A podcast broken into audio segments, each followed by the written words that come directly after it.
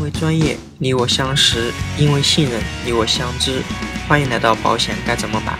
我是您的经纪人志晴。今天我们的主题是白内障的核保以及发病机理。第一，我们来看一下眼睛的结构。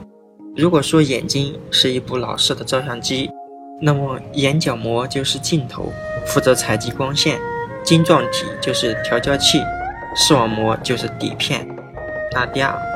白内障的发病机理，白内障呢就是晶状体发生病变导致的。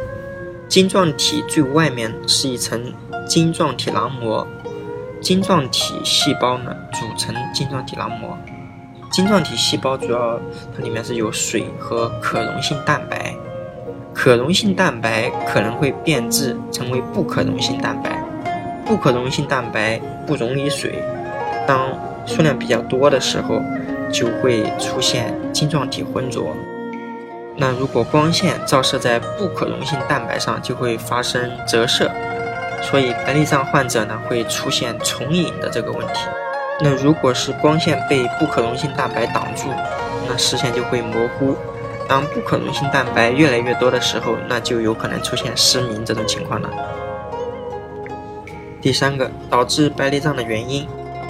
像自由基假说是白内障的主流假说，他们就认为呢，自由基增多，可溶性蛋白就被氧化，晶状体就会出现浑浊。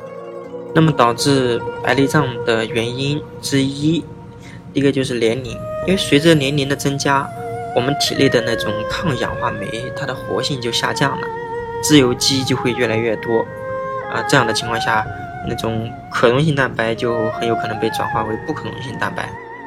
第二个问题就是紫外线，呃，据统计，西藏和云南地区内障患者他要比其他地区高一些。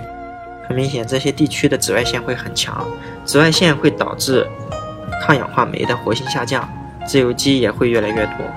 当不可溶性蛋白越来越多的时候，就有可能出现白内障，甚至于最后导致失明了。好，白内障的核保，如果买那种单独的寿险。就是身故的那种保险是可以正常承保的。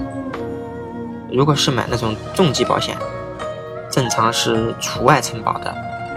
如果是买那种医疗保险，如果是单纯性的白内障，而且术后一年没有复发，也没有什么并发症，正常是可以标题承保，就是正常承保。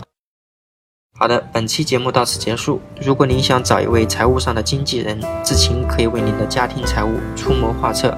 关注微信公众号“保险该怎么买”创始号，更多有用资讯等着您。